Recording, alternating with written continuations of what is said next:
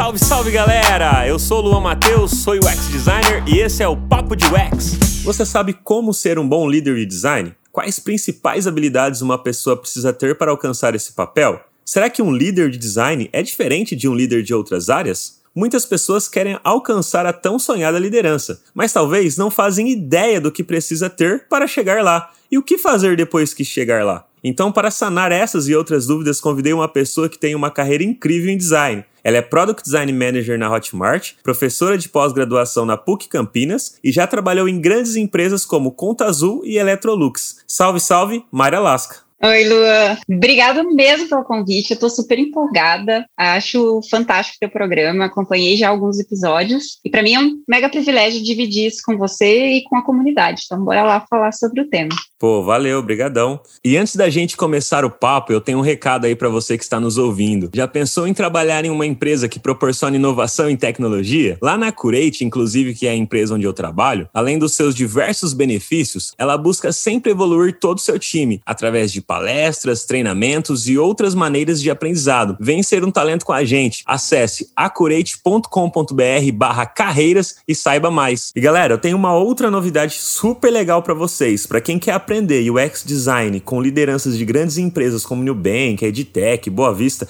e descobrir na prática erros e acertos dessas grandes empresas digitais, então você tem que conhecer agora a Terra, que é uma escola referência em educação no mercado digital e que já foi reconhecida pelo World Economic Forum e pelo Google for Startups por sua metodologia, inovação educacional e impacto positivo na vida das pessoas. Aproveita o incentivo que eles estão dando para todo mundo que está ouvindo aqui de 714 reais, e você vai conseguir aprender com as melhores práticas e metodologias de UX design do mercado. Acesse aí o site da Terra ou você pode também clicar no link que estará disponível aqui na descrição desse episódio e receber aí esse descontaço que a Terra está dando para gente. Muito legal, né, galera? Mayra, conta pra gente um pouco aí da sua história como designer. Quando que você começou? Por que, que você quis entrar na área? Como é que foi essa sua trajetória aí de ter trabalhado como designer, tipo, numa empresa igual a Electrolux, por exemplo, que é mais focada em produtos físicos, né? E hoje a gente vê grande demanda aí pra galera em produtos digitais. Como que foi isso daí? Tô bem curioso. Então, a minha história com design ela é curiosa também, porque como eu fiz a minha educação infantil e o meu ginásio ali em escolas públicas, e o formato de educação da escola tinha muita aula de educação física e muita aula de desenho, né? Então a gente pintava muito. Quando eu entrei no ginásio, de fato, que daí já tinham provas, etc.,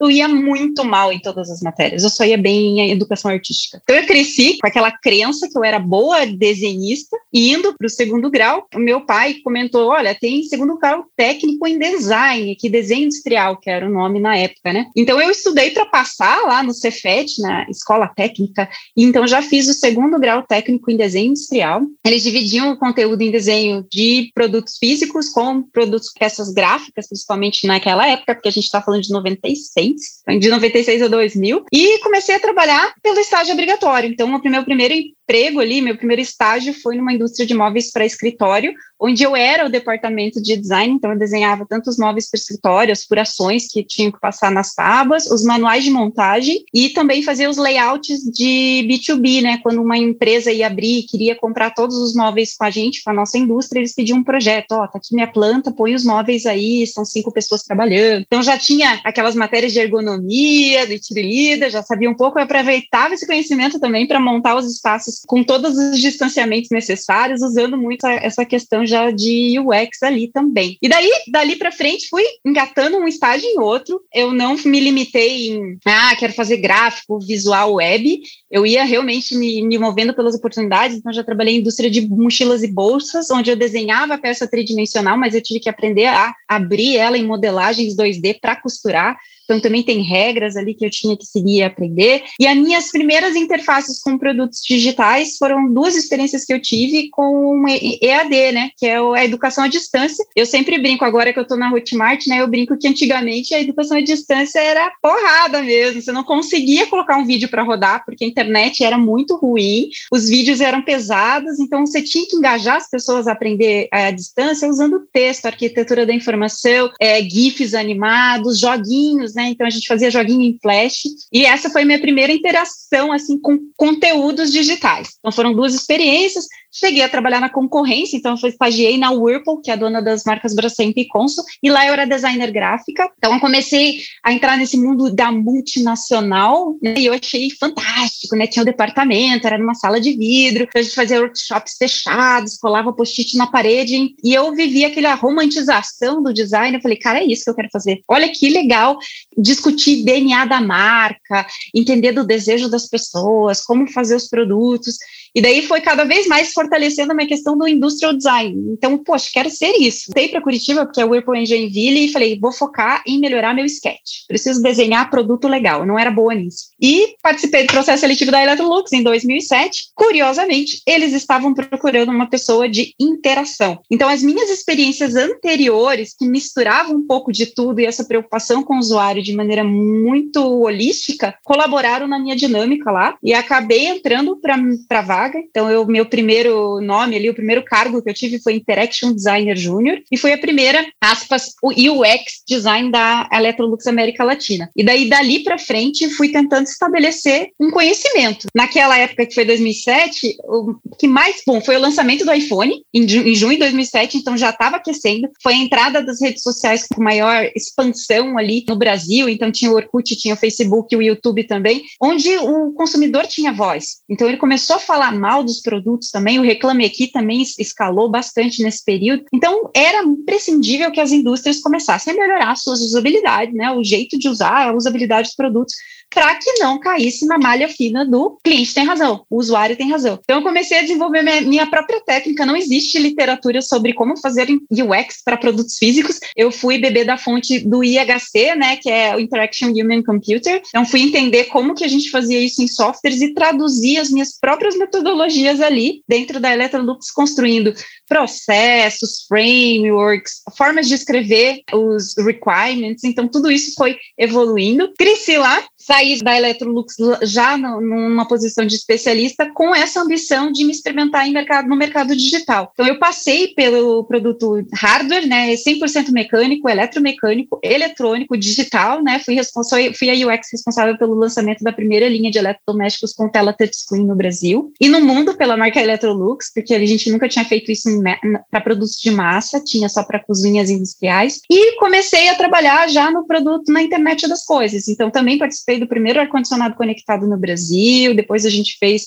um fogão conectado dentro da mesma rede Wi-Fi. E ali estava muito limitada a própria organização da, da empresa. Né? Então, quando você compra um projeto, quando você vende um projeto para a indústria, você tem que provar aquele investimento. Então, vai ser um novo fogão conectado. O aplicativo saía daquele investimento. Então, tinha o aplicativo do fogão, tinha o aplicativo do ar-condicionado, e aquilo começou a me incomodar. falei, gente, a gente é Electrolux, uma marca global, precisamos ter uma centralização desse, de, desse dessa é, smart home, né, dessa casa inteligente. A gente tem que começar a olhar para isso. Então a gente começou a criar essas provocações aqui pelo Brasil, porque a gente era mais acelerado, e conseguimos avançar nesse, né, nesse caminho. Então, trabalhei também no primeiro eletrodoméstico lançado globalmente pela marca Conectado, que foi uma French Door, e nos projetos de é, comando de voz também, né? Então, comecei, eu era representante Latinoamérica no Stream Committee para Voice Control. Daí, Falei, não, gente, é muito digital, é, as coisas andam mais devagar na indústria, mas é normal, faz parte do processo, e eu preciso me provar em outros, em outros ambientes. Então, apareceu a Conta Azul,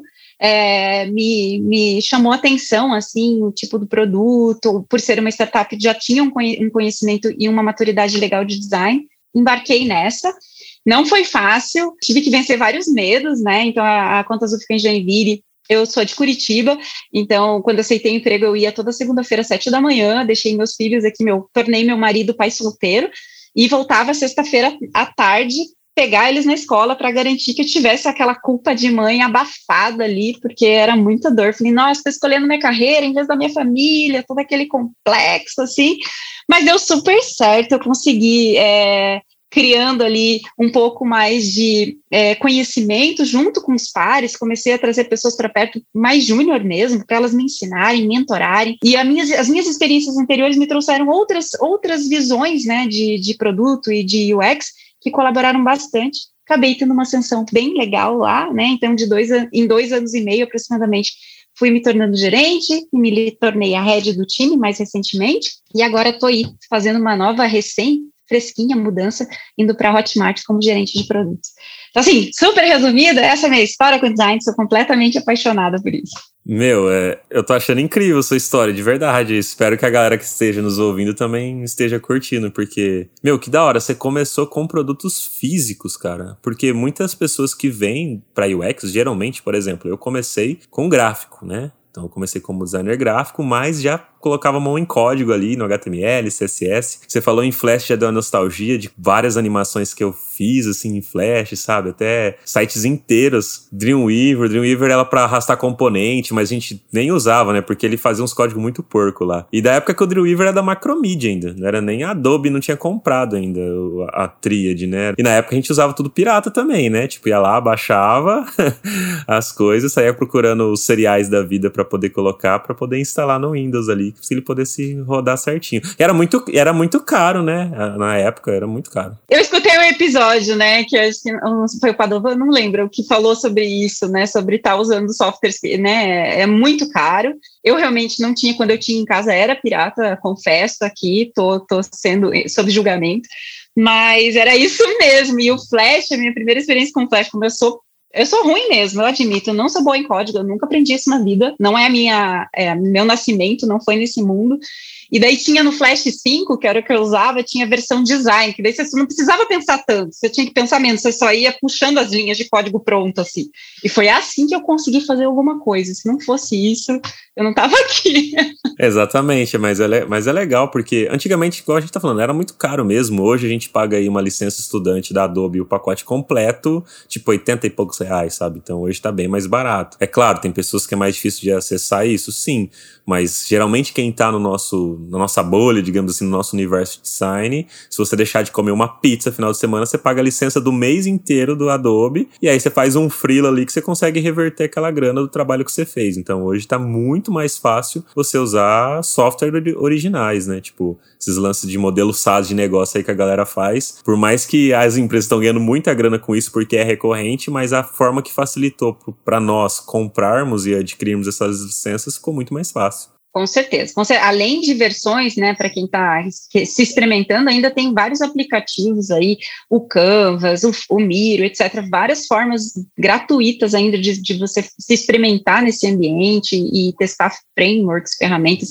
Então, isso aí, isso não era viável, né? Era muito ainda no papel. É porque designer não era. O designer antigamente era designer. Não era igual hoje, assim, ah, a pessoa ela é focada mais em UI e de interface realmente de produto digital. Meu, na minha época, designer era que fazia tudo. Eu tive o título de webmaster, que era a pessoa que fazia layout, programava, fazia parte do front ali do HTML, CSS, cuidava de banco de dados, subia o site no servidor, que tinha que ir lá e configurar o servidor, subia o site para FTP e ainda acompanhar para ver se não caía o servidor lá para você ficar vendo, sabe? Então, tipo, tinha que fazer tudo. Fiz muito freela, então eu fazia até alguma parte comercial lá, negociava com a empresa lá com o cliente entendia o que ele queria, desenhava, entregava, fazia cobrança, gerava boleto, mandava para cliente, então, tipo. Só que é bacana porque te gera muita experiência isso, te dá bastante skill depois quando você chega à questão de liderança. Eu acredito que te ajudou bastante a chegar nisso, você ter todos esses conhecimentos e, e, que você não parou, né? Você correu atrás. Eu achei bem legal isso que você falou, a questão de você ter deixado. É, é seu filho ou sua filha? São dois, né? Meu filho estava com um, um, ano e meio, um ano e sete, e a minha filha estava com seis anos. Eu deixei eles aqui. Na verdade, eu sempre falo que foi meu marido que aceitou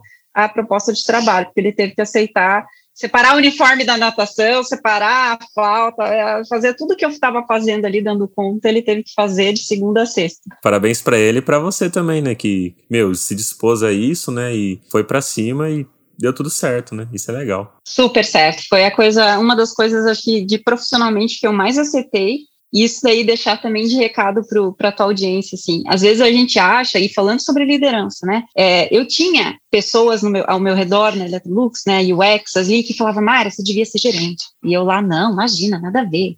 Não, Mara, você devia ser isso. Não, não, nada a ver. Então eu já tinha um nível de reconhecimento, né, por algumas pessoas da minha rede ali falando que eu tinha, pô, elas me viam como líder. E eu estava sempre naquilo de competência, capacidade, e o próprio ambiente não tinha muito, não era muito propício, né? A indústria ela tem os, só seus truques ali, né? Até em, em questões de gênero. E daí, quando eu saí, eu saí para ganhar menos, para continuar uma posição, né? Eu, eu vejo hoje como líder, eu contrato muitas pessoas e a gente fez, nossa, a pessoa já quer dar um salto, né?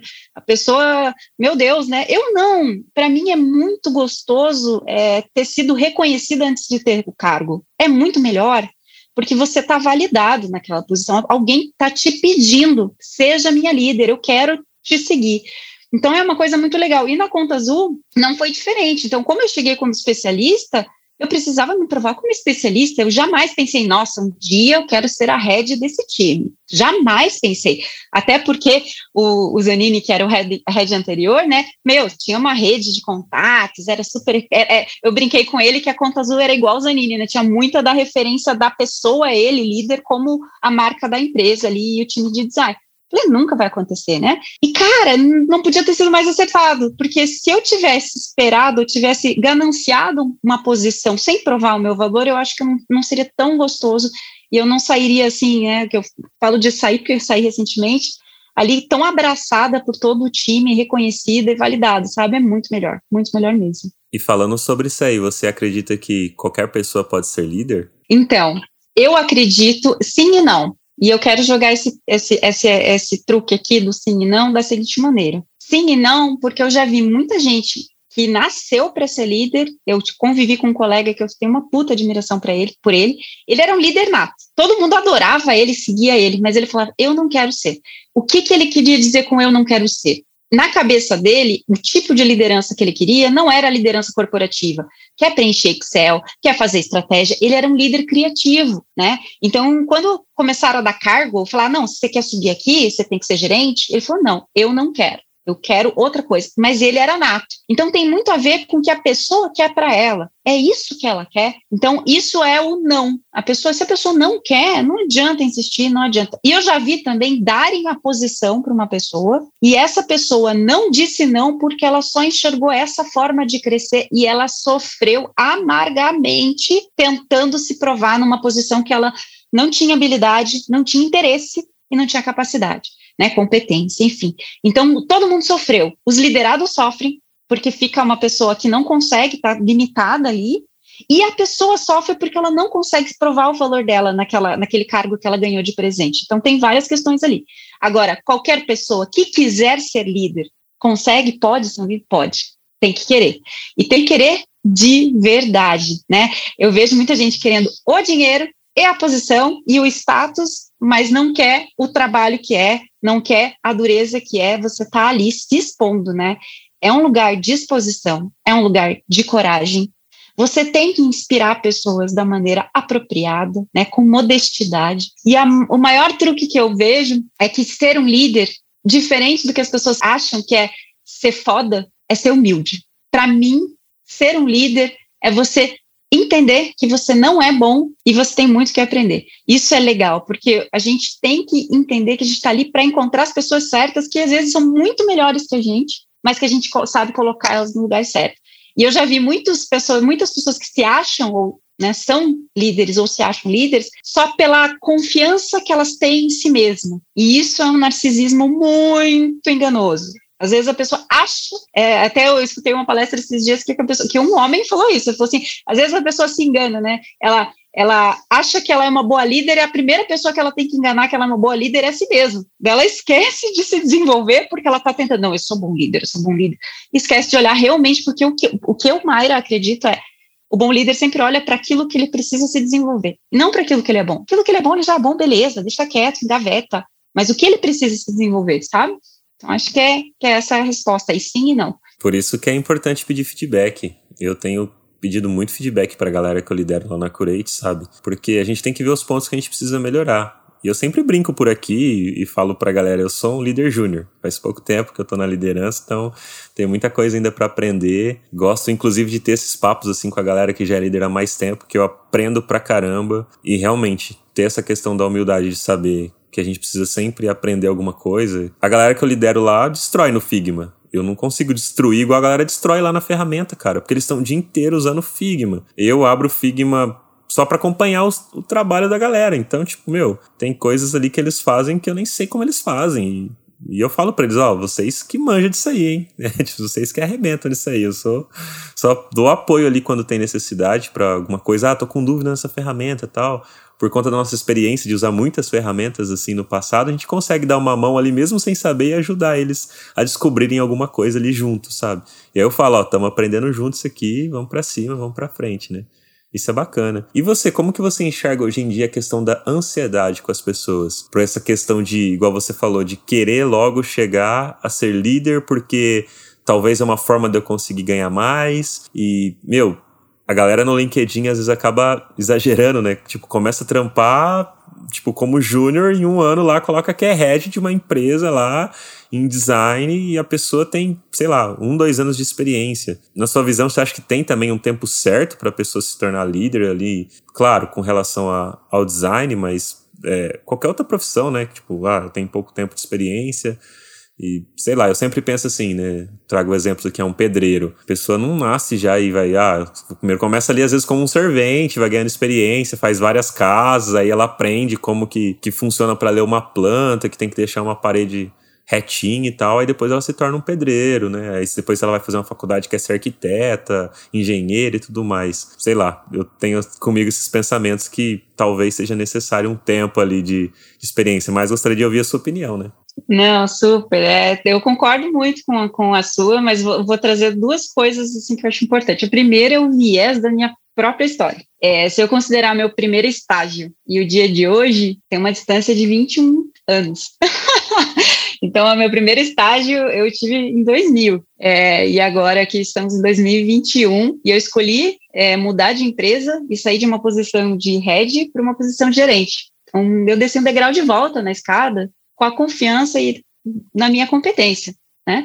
No quanto eu posso crescer e continuar aprendendo e, e de repente, fortalecer algumas skills. Então, na minha própria experiência, tem esse viés que é importante primeiro você ser do que você ter. E o que eu penso sobre isso, eu gosto de fazer uma analogia, você fez várias analogias legais ali, mas uma, uma que eu acho que vai encaixar bastante no público é pensar, a gente não faz experiência? Quando a gente olha e estuda é, usuários e a experiência do usuário, a gente não fala, não tem o termo heavy user, né, ou, ou first use, né, com o primeiro uso, e o cara mais experiente, a gente está desenhando uma interface complexa, ou se a gente puder trazer o exemplo de videogames, existe formas de você desenhar as fases do videogame e você vai ganhando confiança e competência para ir passando por elas e tem uma emoção maravilhosa em você conseguir concluir a fase 1, a fase 2, a fase 3. Estou evoluindo para que estou ganhando né, skills, né? Eu não jogo muito videogame, meu marido que joga. Mas vai ganhando um monte de coisa, ferramenta, grana, sei lá, e vai ficando fodão. Pô, dá um prazer de saber que você conquistou aquilo no videogame, beleza. E um UX que está desenhando videogame, ele pensa nisso, ele deve pensar, pô, eu preciso criar os níveis de, de expertise aqui para eu ir me adequando à experiência das pessoas. Porque se eu botar uma fase muito difícil no começo e a pessoa entrar sem saber nada, ela vai tomar porrada. Não, não significa que ela não vai conseguir dar conta. Talvez ela demore mais e apanhe mais. Um dia ela vai. Mas ela está pulando etapas.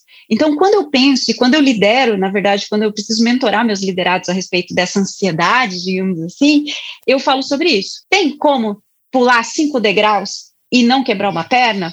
Hum, talvez tenha. Mas eu acho que alguns ossinhos vão ficar machucados e talvez, né, você demore mais tempo para sentar na cadeira. Então, o que acontece? Vem lá uma empresa B e fala, cara, aqui você é lead, bora, você está aí como pleno, sendo, aqui você vai ser lead, vem, eu te pago para você ser lead. a pessoa, puta, olha só, eles estão me achando lead.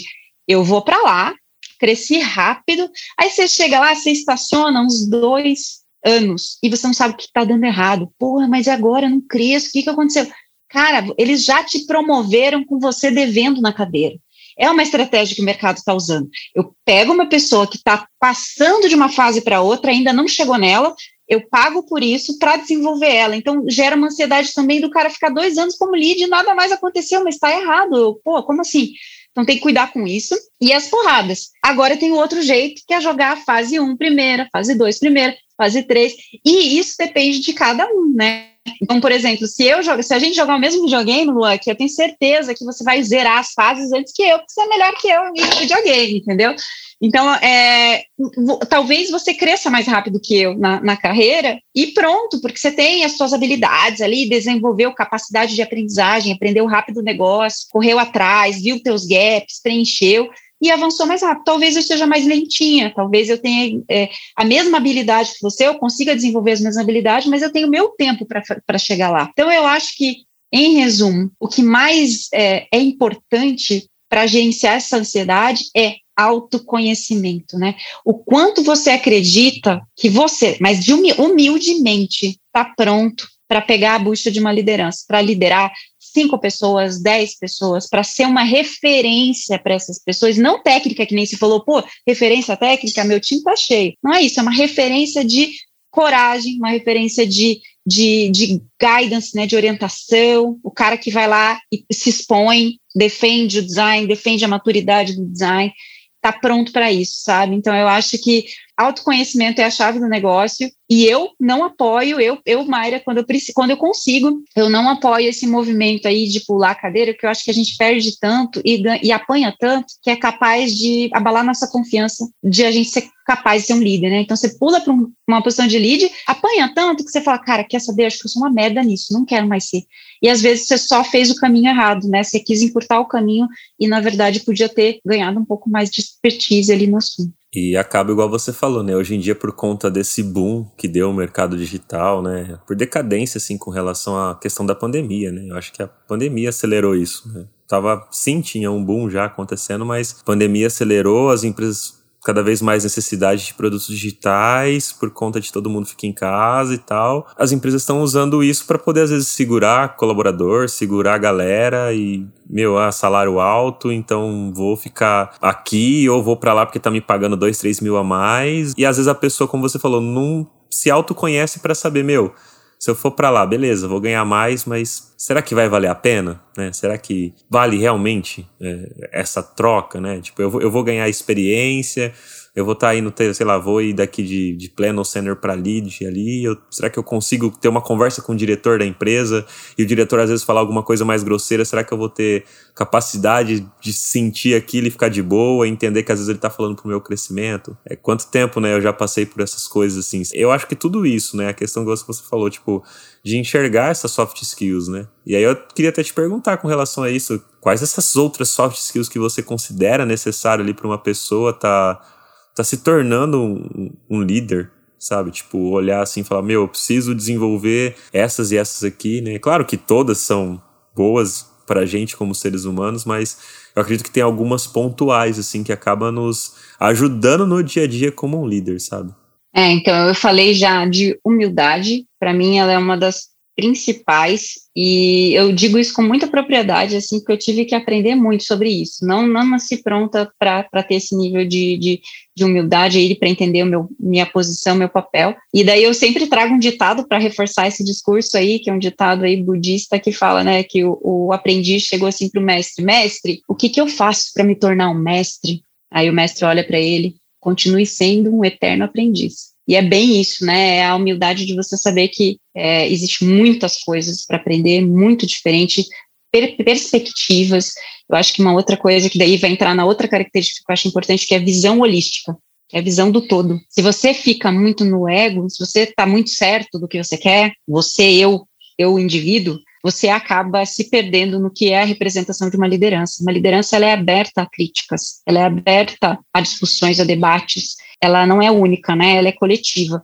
Então, visão holística e você trazer para dentro e para perto diferentes perspectivas, isso dentro do chapter de design, mas também nas discussões estratégicas com seus pares, tá, mas espera aí, né? Eu, eu, conheço muito design que fica assim, pô, o cara de produto, acho que tá certo, ele não fez isso. Não, não mas peraí, mas por que, que ele tá pensando assim? O que, que, que faz parte da história dele? O que, que falaram para ele para ele achar que ele tá certo? Né? Então a gente às vezes é muito reativo e esquece da principal habilidade de um designer de experiência, que é ser empático. Por que esse cara pensa assim? Deixa eu entender. E fala mesmo, cara, não estou entendendo por quê, porque me, me, explica melhor a tua perspectiva para eu entender de onde vem essa tua necessidade, etc. Então eu acho que também visão holística, que é construída a partir de humildade, é muito importante você ficar lá de olho em tudo. Uma coisa que eu, eu acredito, não sei se também tem mais a ver com a minha personalidade, mas para mim deu certo, é coragem. Eu falo coragem porque talvez, talvez, Lua, sem ficar levantando polêmicas de gênero, mas talvez eu acho que mulheres elas estão um pouco mais intimidadas nesse sentido. E a minha personalidade é uma pessoa muito comunicativa. E sempre tive muita coragem de falar o que eu pensava, confiança e coragem, né? E eu percebo que isso fez muita diferença para eu ser uma referência como líder, porque muita gente pensa, fofoca, acha as coisas, mas não se expõe para defender ou não argumenta. E às vezes você precisa estar lá com o CEO e falar, cara, a gente tem uma pesquisa de segmentação montada para esse público? E o cara vai falar, não, não sei. E muita gente fica quieto, né? Eu, eu lembro assim que já aconteceu comigo. Eu estou numa reunião, aí eu falava uma coisa assim que para mim estava muito tranquila, era óbvia, só precisava ser dita. Falei, vou falar, né? Como assim estão falando isso? Aí meu Slack pipocava assim, nossa, você falou isso, nossa, não acredito que você falou isso. Falei, gente, é só falar. Se todo mundo concorda, por que, que eu tive que ser a primeira? Então, eu acho que ter a coragem de falar, só que sempre baseado em argumentos e não em achismo. Ah, eu acho que isso está errado. Não era assim. Por quê? Né? Então, você tem que embasar, tira do, de você e traz para o senso comum, né? Fa, faz com que as pessoas enxerguem aquela tua opinião não como sua, ela é uma opinião de solução, de resolução, de negócio. Então, eu acho que também moldar a comunicação. Comunicação, gente, é, eu tenho, eu também tenho liderados introspectivos, né?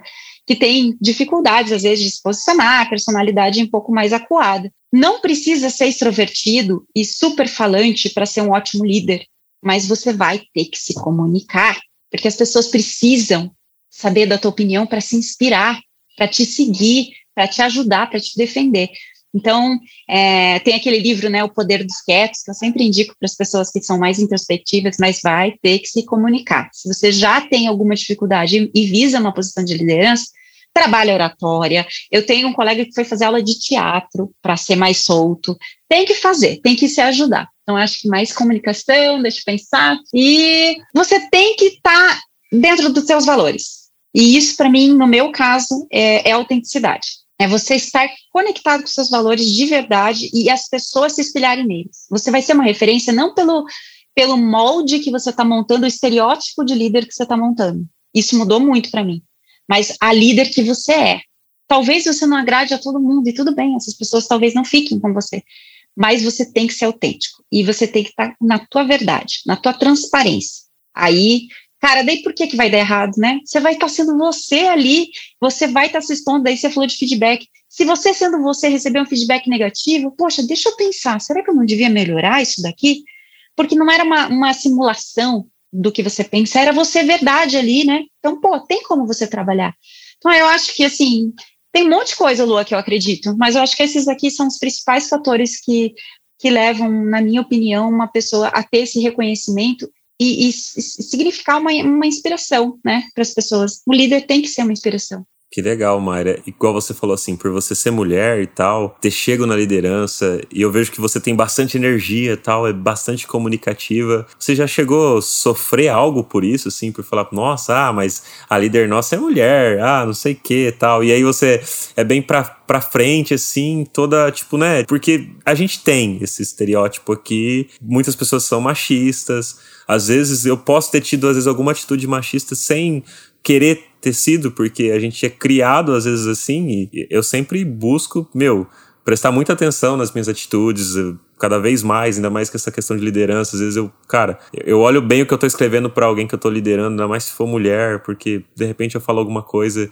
e a pessoa pode entender errado, ainda mais escrita, né? Que você não tá transmitindo ali a tua sensação, ela não tá te vendo, não tá vendo tua cara, não tá vendo sua reação, pode entender qualquer coisa. Então eu, eu busco, meu, todo momento prestar atenção nisso. Mas a gente sabe que em algum momento eu posso ter errado, né? Então, e você sofreu algo com relação a isso, né? Igual eu tô te perguntando, né? Por ser mulher, por ser enérgica assim para frente e tal, chamar para conversa e tudo mais. Ai, já, mas tem muita relação com o ambiente, né? Com o contexto. Então, quando a gente tem a cegueira de não saber que é o contexto, você acha que você está errada, né? Então, eu acho que isso também valeu muito para o meu crescimento. Pô, foi uma paulada de aprendizagem mesmo Mas sim, já tive. É, e e para mim ficou assim, sabe quando você é, revela um segredo, assim, quando eu vi o TED da Sheryl Sandberg, que é ela, a C-Level, que já foi do, né, do Google e agora está no Facebook com o Mark Zuckerberg, também escreveu um livro que se chama Faça Acontecer, e ela traz esses vieses aí do gênero, né, que quando uma mulher ela se posiciona de maneira mais forte, mais expressiva, etc, etc, ela até conta de um estudo de caso onde o mesmo texto biográfico tinha o nome de uma mulher, esta mulher fez isso, e, outro, e, outro, e outra folha tinha o nome de um homem, e eles deram para grupos diferentes e disseram, né, o que, que vocês acham dessa pessoa? E é, os, uh, o grupo que leu a biografia do homem falou, ah, esse cara é foda, ele é incrível, olha só o que ele fez. E o cara que e, e o grupo que leu a biografia da mulher, mesmo com mulheres, né, nesse grupo, falaram, não, ela é, ela é arrogante, ela passou por cima de todo mundo. E era o mesmo texto, só mudava she, né, e só ele e ela. Então, isso é, é, verdade, eu percebi isso, só que só caiu minha ficha depois. Então, sim, já fui estigmatizada como ah, você sempre tem razão, ou você força demais a barra, depois que você fala, ninguém mais é, tem. Sabe, já aconteceu, principalmente pela energia da minha comunicação. E assim, Lua, uma grande realidade é, tem que se moldar. Ah, mas eu quero ser eu mesma, é, sei lá, para. Não, pode ser você mesma mas se você quiser se tornar um exemplo para as outras mulheres e começar a entrar nesse mundo, algumas coisas você vai ter que mudar. Então, o que, é que eu percebia comigo? Eu, para eu provar valor nos meus discursos, eu comecei a ser mais ríspida, mais forte, né, mais impositiva porque eu sentia que ninguém me levava a sério, né? Era um, tinha piada, né? Tinha um monte de coisa. E daí isso foi negativo para mim, porque daí as pessoas eu comecei a perder minha audiência porque elas tinham essa visão de mim. Falei, cara, mas não é isso que eu quero passar. Então eu sentei um belo dia e aceitei. Falei, cara, não é assim que eu quero ser vista. Se é assim que o meu comportamento está chegando do outro lado, o que eu faço para mudar isso? Então eu me adaptei mesmo. E eu não me arrependo, Lua, porque eu estou muito mais conectada com o que eu acredito, com o que eu sou, eu adaptei minha comunicação para minha verdade. Então, sim, dá mais trabalho. Você tem que ter mais argumento, porque não é tua força, a tua energia que vai vender a tua ideia, mas vai ser a maneira de persuasão que você vai usar ali. Então, tive outras outras situações assim, éticas e moralmente bem bem desagradáveis, mas eu acho que a gente tem que aprender com elas. Não existe agressor ou vítima, existe autorresponsabilidade e, gente, e, eu, como mulher, eu estou assumindo essa responsabilidade de poder me tornar uma referência para que outras, outras mulheres venham e acreditem nelas mesmas. Então, eu tento passar muito dessa história de aprendizagem para as minhas lideradas mulheres. E, cara, eu acredito que, na verdade, todo mundo é único. Tem muito homem que não queria também estar tá tendo uma exposição ou ter uma posição de liderança que às vezes foi enfiada para ele e ele tem que ser macho o suficiente para estar tá provando o valor. Cara, às vezes o cara está sofrendo amargamente, ele só queria estar tá fazendo o trabalho dele. Então, tem, tem dores dos dois lados e, e eu tento fazer o meu papel, até essa onda mais recente aí de diversidade de gêneros e outras, outras diversidades. Tem gente julgando, ah, vaga só para mulher, vaga. Cara, na verdade, assim, aproveita. A gente precisa ter um espaço, vamos aproveitar esse espaço, mas seja aquela pessoa que você quer que, que mais pessoas sejam, sabe? Né, tem aquele ditado: se você não encontrar uma. Existe um monte de pessoa boa, se você não encontrar uma pessoa boa, seja uma delas né? Então é isso que eu estou tentando aí levar para a vida. Não sou perfeita, não erro pra caramba, mas é, eu mantenho minha consciência para chegar lá, para sempre estar tá, é, trazendo um bom exemplo aí para a comunidade, para os designers, para as mulheres, para todo mundo. Ótimas dicas aí para as mulheres que estão nos ouvindo, né? E acredito que vai inspirar muitas pessoas aí. E você, você acha que um líder de design é diferente de um líder de outras áreas? Os desafios que a gente enfrenta como líder de design, sei lá, são totalmente o oposto assim que um líder de outra área enfrenta ou tem que ser específico. Por que, que eu pergunto isso? Antigamente a gente não tinha líder de design. Eu falo, eu nunca tive um líder de design, sabe? Eu, tipo, eu cresci, meu, a maioria do tempo, na verdade, em empresas que talvez eu era a única pessoa do design. Então, tipo, era, era o, o eu keep ali sozinho, trabalhando, lutando, sabe? Correndo atrás para ter um lugar ao sol, né? Igual a galera fala. E, meu, qual que é a sua visão a respeito disso? Olha, na verdade, eu, eu acho que toda área e toda pessoa é única.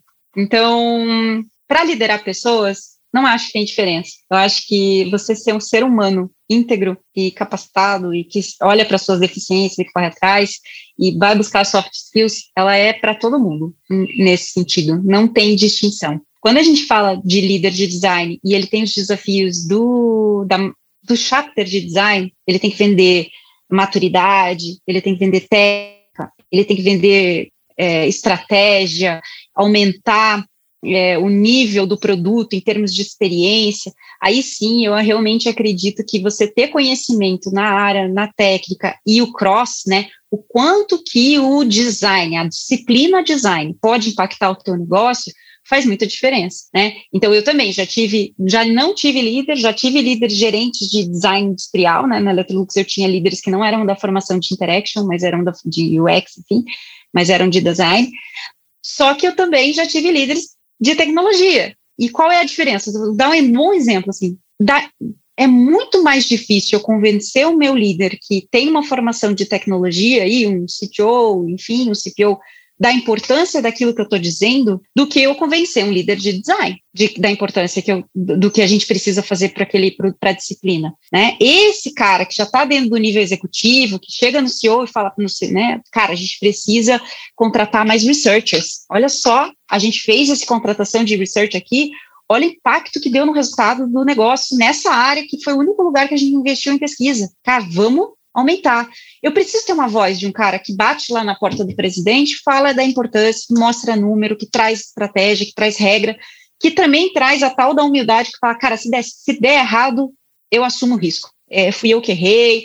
Então a gente vai ter que ter, sim, tem o líder da, de pessoas, que para mim é, tem que ter habilidades em comum com qualquer líder, mas tem o líder de design, que é o cara que vai ajudar a gente, como comunidade, a levar um design a nível estratégico, que muitas empresas ainda não têm, e, cara, oportunidade. O mais engraçado é que a gente, como designer, é chamado pelo time de marketing para ajudar, pelo time de produto, o time de CS. Pô, você pode dar uma olhada aqui no meu processo de sucesso, de atendimento ao cliente, o que, que eu estou fazendo errado, né? Então, cara, eu brincava lá na conta azul, eu falava, eu tenho interface, eu tinha interface com dados, com CX, com, com é, putz, era gente de todas as áreas. Eu falava, a gente precisava ter várias, vários líderes de design comigo para a gente mudar os assuntos aqui. Então, design ele é uma disciplina que consegue melhorar e ajudar várias áreas. Só que se a gente não provar essa verdade através de resultado para o cara lá que está de olho no negócio, a gente não chega lá. E para isso precisa ter, eu acho que sim, ter, ter conhecimento técnico de design, estudar UX strategy, estudar outras habilidades ali de cross, né? Eu, por exemplo, eu escolhi fazer um MBA em marketing não porque eu queria aprender marketing, porque eu queria discutir com o time de marketing o quanto era importante, por exemplo, naming os, os nomes no eletrodoméstico. Gente, já lá na Eletrolux eu, eu debatia tanto, a gente batia a boca para escolher o nome de uma função, que às vezes é uma função de uso, não tinha que ser assim, Super Blaster Fresh Door. Caraca, ninguém vai saber para que serve isso, não, tem que ser uso. Então, assim, era, é, eu falei, cara, como que eu entendo mais dessa disciplina para eu dobrar eles estrategicamente, eles falaram, cara, você estava certo. É isso aí, é UX. Nesse campo aqui, vamos colocar um nome entendível e didático, ali a gente bota um nome diferentão. Então, eu acho que é isso. A gente tem um pouco das duas coisas, mas sim, eu acredito que a gente tem que amadurecer as nossas características ali na disciplina também, para chegar mais longe com a disciplina. Isso aí que você falou é a questão da persuasão, né? Mais uma soft skill aí super importante na questão da liderança, né? E falando sobre esse lance da persuasão, é, hoje em dia muito se fala sobre essa questão né, de poder e autoridade, né? Que são duas coisas diferentes ali, que uma tá ligada em questão de você influenciar, que é esse lance da persuasão com as pessoas, e no outro tá de você, pô, eu sou líder, eu mando, você obedece, né? Que é a questão da da pessoa, tipo, ah, exigir por questão do, do crachá ali, né? Eu tenho o crachá aqui, tô te mandando você fazer, então faz. Você acredita que, que existem momentos que o líder às vezes tem que usar esse poder de crachá ou não? Eu acho que se a pessoa não tem a capacidade ali de estar tá influenciando em alguns momentos, ela tem que estudar mais, mas tem que ser capaz de realmente usar da, da sua autoridade ali, não do poder, né? Tipo, de, de conseguir influenciar nessa persuasão, igual você fez. Você foi lá, fez um MBA de marketing. Igual você falou, eu quis dobrar ela, mas para algo positivo. Você não quis dobrar ela para ter uma vantagem. Você está pensando no, no, resultado final do produto, que vai ser bom para quem vai usar, consequentemente vai ser bom para a empresa, que vai vender mais, as pessoas vão estar satisfeitas, vai gerar mais lucro e ponto final, né? Exatamente. É, então, eu acho que é um tema que vai ser difícil a gente discutir de maneira aberta, né? É muito melhor quando a gente tem um exemplo vivo, você conseguir tomar uma decisão ali em cima disso. Mas a gente não pode ser hipócrita que em algum momento, como líder, e é por isso que a gente é líder e talvez seja pago para ser líder, você vai ter que se expor e assumir alguns riscos. Né? O líder, ele tem, quem não sabe, tem tem esse papel que não é muito gostoso. Às vezes é doloroso. Às vezes você vai ter que ir contra todos, toda a opinião do seu time e, e não porque você nem quer ou é contrário à opinião do seu time, mas porque você vai ter que ser conveniente com o negócio da empresa. Então é, é, é diferente. Assim. Então o que, que eu penso sobre isso? Eu evito ao máximo ter que usar eu, Mara, autoridade. Acho uma bobagem. Eu acho que ser líder, como eu falei, é ser humilde, não é ser, é, ser esse cara, essa ditadura, assim, não faz sentido na nem no meu estilo de liderança. Mas toda vez que eu preciso chegar e trabalhar esse convencimento, essa persuasão com um liderado que pensa uma coisa completamente diferente, eu vou trabalhando essa conversa com ele. Falo, cara, tem certeza? Como é que a gente vai fazer? Ou eu transfiro responsabilidade. Por exemplo, pô, achei muito legal a tua ideia, acho desafiador apresentar isso para a diretoria, mas o que, que você acha de montar uma apresentação e a gente vai junto? E você mostra e defende seus argumentos. Por que fazer isso? Porque ele também vai entender, e isso também acontece, né, Lu? Que às vezes as coisas não tão, são tão simples assim para a gente como líder. Não é só chegar, ó, faz assim que é assim que tem que ser para um diretor. Às vezes você tem que ir lá, pianinho, moldar, persuadir, trocar uma ideia editar a ideia. Às vezes nossa ideia não estava tão pronta, dar uma editada. Eu sempre falava que às vezes você tem que fazer a moeda de troca, né? Você, você consegue convencer 50% e outros 50% você deixa ele tá certo. Então, tem muito dessa negociação também. Então, às vezes eu transfiro a responsabilidade. Falo, cara, não vejo nenhum problema. Vamos lá. Eu te ajudo a defender, eu entendi o teu ponto de vista, mas você apresenta. Porque daí a gente também vai medindo o quanto que essas pessoas entendem dessas responsabilidades, e que é uma pré-preparação também para essa área mais de liderança, de negócio. E quando não tem jeito nenhum, eu uso a minha mega transparência e falo, cara, você está certo, eu concordo com você, mas devido a isso, isso e isso que a gente precisa atingir esse semestre, infelizmente, eu vou ter que dizer não para você e a gente vai ter que seguir com a outra ideia. Mas não é porque eu não quero, tá aqui meu argumento, vai doer em mim, e é isso, cara. Então eu, eu não, não, não é que eu não precise usar, mas quando eu uso, eu uso ela de, de verdade. Ou eu digo, cara, infelizmente eu não concordo, você não me convenceu, né? Realmente eu precisava de mais argumentos sobre isso e a gente vai ter que seguir com a ideia de outra pessoa, ou é, a gente tá, a gente vai ter que trabalhar melhor. Então, acho que tem, tem maneiras de você trabalhar com autoridade que não pareça uma ditadura sem fim, que, sei lá, você é o dono da verdade. E é aí que entra essa característica aí de um líder humilde mesmo. Maravilha, muito legal esse exemplo que você deu. Que realmente tem coisas que estão acima da gente que não dá, como você falou, ser transparente, falar, olha, né, tipo, vai ser assim por causa de XPTO. Não tem o que fazer, bola para frente, a gente tenta na próxima. E eu acho que vai também da galera que está sendo liderado entender sobre isso, né, de da galera tipo, meu, esse líder não fez um monte de coisas positivas pro time, né? Então vamos entender que às vezes realmente não está sobre o alcance dele de fazer isso que a gente gostaria, que a gente sabe que é o melhor, mas que agora não dá e em um outro momento vai dar certo. Tem a ver também com feedback. Eu já passei por situações em que, dando esse feedback, sendo transparente, a pessoa levou para dentro de casa o trabalho e não se convenceu, foi resiliente e foi lá e falou: Cara, entendi o que ela quis dizer, então vamos mudar a ideia, eu vou melhorar a ideia. Então, tem a ver também com a pessoa que não desiste de, de provar a sua opinião e, e trazer outras perspectivas para ajudar aí e a gente conseguir colocar lá na mesa aquilo que está sendo passado. Então, já aconteceu também de, de ter os, né, os rebeldes falar, não, mas foram lá para o bem e mudaram a argumentação para daí passar. Então, acho que também aprende-se muito em vez de ficar só chateado. Mas eu já tive líderes, que a gente chama de chefe, né, que falaram, vai ser assim porque eu tô certo. E isso eu não uso, não concordo e não, não empatizo. Acho horrível.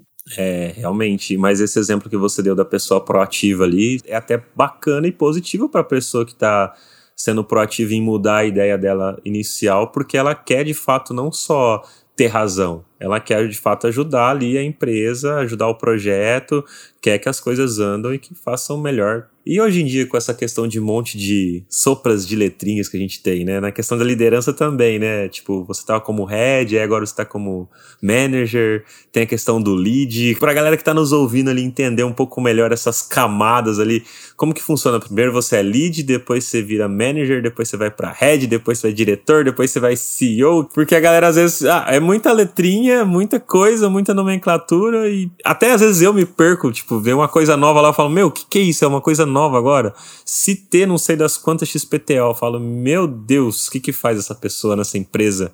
Uma vez eu fui no, num fórum de discussão justamente desse, dessas nomenclaturas e assim, saímos de lá sem entender ou resolver nada. Então, assim, vai ser até difícil. É, não vou me expor, não vou dar opiniões. A única coisa que eu vou completar sobre isso, e daí, mais uma vez, enviesada pela minha história, é que muito além de um cargo ou de um nome, eu acho que vale você estar tá ok com o teu desafio. Então, se você, né, se você era head ou vice-presidente de design da, do mercado.com do bairro, e agora você tem uma puta oportunidade para ser lead de uma globo.com, tá?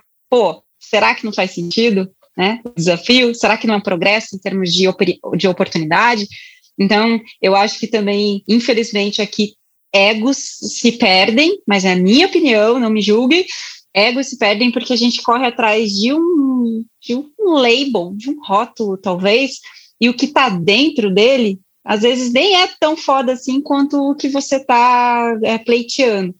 Então tem muita relação assim, qual é o tamanho do desafio? É, tem, tem uma analogia que um amigo meu usava, é fantástica, é muito engraçada. Você pode ser o rabo do elefante ou você pode ser a cabeça da formiga. E faz muito sentido, né? A cabeça da formiga é que você pode ser o mega blaster leader de uma empresa pequena e está muito bem com isso ou se pode ser o rabo do elefante, que é que você não está numa posição ali muito alta ou de liderança, enfim, mas a empresa é global, é enorme, tem subdivisões e faz sentido para você. Então, não opino sobre nomes, porque mesmo eu me perco pra caramba. Numa empresa era de um jeito, agora eu troquei, já está de outro. Aí na, na Electrolux era completamente diferente também, porque era indústria. Então é bem difícil de me conectar com, com posições aí e olhar para o desafio. Né? O que importa é aonde você quer chegar. Aonde você quer chegar? Faz sentido esse desafio que estão te oferecendo? Né? Aí sim, claro que grana importa, porque às vezes, é, e você deve saber também disso, né, Lua, contratando. Às vezes a gente abre a vaga lá, você vai contratar, o cara é, é lead e pede 3 mil. Mas daí tem um outro cara que é pleno e está pedindo 12. Aí você fala, caraca, meu, o que está acontecendo, né?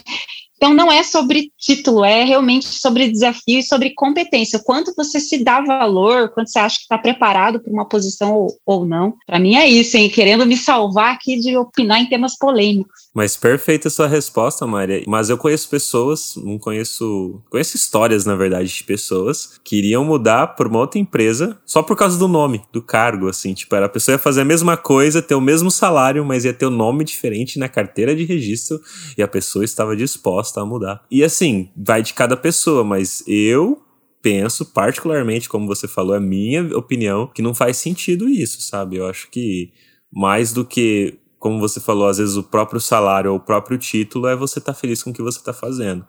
Porque no final, no final mesmo assim da vida, quando a gente não estiver mais aqui, a gente vai olhar, né, e vai falar, poxa, o que, que eu fiz com o tempo que eu estive aqui? Será que eu passei a maior parte da vida fazendo algo que eu não queria ter feito? Ou será que eu aproveitei os momentos da minha vida e curti o processo, né? Igual você falou da fase do videogame, achei muito legal a sua ilustração, né? Foi legal ter passado a fase 1, fase 2, fase 3? Ou não? Joguei à toa, né? Desperdicei meu tempo ali jogando um jogo que eu não queria ter jo jogado, sabe? É, eu acho que essa analogia do videogame é bastante bacana que você trouxe, sabe? É isso aí. E, e cara, é muito movido. Eu, eu sempre falo, uma coisa que quem me conhece sabe. Eu dou um bilhão por cento de mim. Um, isso eu tenho até de feedback. Então, tipo, não importa o cargo que eu tô, não importa o que, que mandaram fazer. Se eu acredito, se eu vou, eu vou fazer o meu melhor. Então eu dou o meu melhor em qualquer posição. eu dou o meu melhor. Fui para a conta azul, dei o meu melhor. Eu saí de lá, falei isso pra galera. Falei, cara, eu não me arrependo de sair. Dói, meu, doeu sair de lá. Eles sabem. Mas eu não me arrependo de ter saído porque eu dei tudo o que eu podia. Ah, eu podia ter dado mais, talvez eu devia ter competências para dar mais, mas tudo o que eu podia eu dei. E agora, nesse novo desafio, vou dar. Então, é isso que eu não me arrependo. Não importa é, é, esse status ou isso, importa o desafio que eu estou aceitando para mim e o quanto que eu estou afim de me doar, impactar mesmo o mundo, né, com o negócio que a gente está produzindo ali, mas as pessoas ao meu redor, né, ser essa essa referência ali, né, essa paixão, né, então, é, para mim, faz muito sentido mais isso, é, tanto que já né, te contei a história aí que de, de, dei um downgrade para sair da Electrolux, daí dei, agora estou fazendo um downgrade de volta, e, cara, tem algum problema com isso? Não, eu não tenho, estou muito feliz, porque eu estou escolhendo os meus desafios, meu caminho. O, o, Anderson Gomes, que agora é meu líder, né, mas ele no curso de liderança de design, ele fala, né, é, define or be defined. Então, você ou você define sua história, ou você escolhe o teu caminho, ou o rio vai te levar. E as pessoas ao teu redor vão dizer: ah, o Luan é bom para isso, vamos deixar ele aqui. O Luan não falou, o Luan não escolheu, ele está sendo escolhido.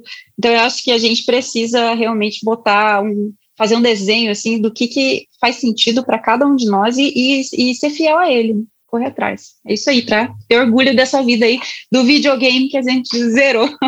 Boa, deixa uma dica aí para quem está nos ouvindo e quer traçar uma carreira aí para ser um dia líder de design? Ai, ai, ai, gente, nossa. Ah, eu gosto de falar, tenha coragem e tenha humildade suficiente para entender que você precisa sempre buscar melhorar e se aceitar, né? Eu acho que é uma coisa que serve para mim. A gente não vai ser perfeito. Então, a busca da perfeição ou do líder maravilhoso é, é, é uma hipocrisia, a gente não vai conseguir chegar lá. Eu tenho vários defeitos e vai, vou continuar trabalhando neles. Mas busque ser o seu melhor, sabe? Entenda o que, que aquele teu ambiente precisa e seja. E outra, não espere um cargo, seja líder por influência. Seja líder se você é júnior, se você é estagiário. Chame as pessoas para participar do workshop, pergunte aí para o teu chefe, ô Luan, posso fazer workshop chamar o presidente para participar? Sabe? Seja essa pessoa que você gostaria de ter como líder, sabe?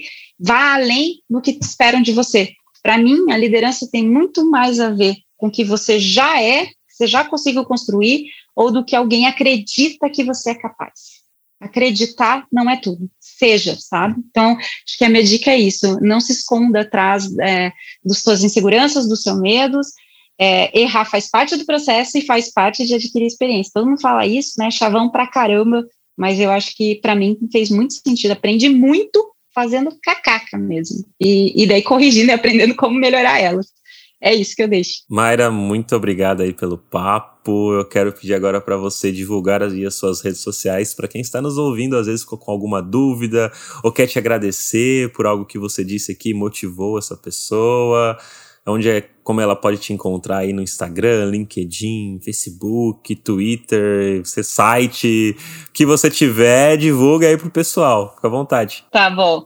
É, eu vou deixar principalmente o Instagram, que é Mayra Lasca, e o LinkedIn também, vocês vão me encontrar como Mayra Lasca, tá? São as duas redes sociais que eu é, mais sigo, mais atuo, especialmente o LinkedIn, né? Sou uma pessoa, sou uma capricorniana trabalhadora, então, LinkedIn é minha rede social é, master, é onde eu faço muitas coisas e pode chegar a conversar, né? Teve vários momentos que eu já dei mentoria aí para pessoas, meninas, meninos que precisaram de bater um papo, minha agenda é aberta, eu sempre gosto de trocar ideias, como estou aqui, né? Você, Lua, me ofereci lá, falei, Lua, me chama, e é isso. E eu fiquei super honrado, eu falei, mano, a Red da Conta Azul quer falar comigo na época que você tava na Conta Azul. Eu falei, você é louco, hein? ó, tô, tô quase zerando a vida agora, Fiquei super feliz de verdade, assim, tipo, até falei pros meus amigos, falei, mano... Que legal, porque, tipo assim, a, o pessoal da Conta Azul, quando eu trabalhei na outra empresa que eu tava anteriormente, que era chama Soften, a gente olhava algumas coisas da Conta Azul, assim, porque também vende os mesmos tipo de sistema e tudo mais, né? Então, sempre foi algo inspirador, assim, o time de design, as construção, né? E aí hoje, pô, conversar com você que passou por lá e você me chamou, assim, pra, pra gente bater um papo, cara, eu fiquei super feliz de verdade, assim, muito legal. Você que é famoso, Luan, espero que seja mais aí, continue fazendo um trabalho incrível que você está fazendo aí, chamando mais gente para essa disciplina maravilhosa que somos apaixonados. Então, super incentivo. Precisando, tô aqui também, pode chamar outras vezes. Se quiser indicações de pessoas incríveis, tem várias também para te passar. Foi um prazer estar aqui, de verdade, de coração. Obrigado, Mayra. Eu que fico feliz e honrado mesmo de coração. E quero agradecer também todo mundo aí que está nos ouvindo. Espero que tenham curtido aí bastante esse nosso papo sobre liderança. Não esquece de baixar o nosso e-book lá, gratuito, sobre as 10 heurísticas de Nielsen. Só clicar no link da nossa bio no Instagram. É isso daí. Valeu e até o próximo episódio.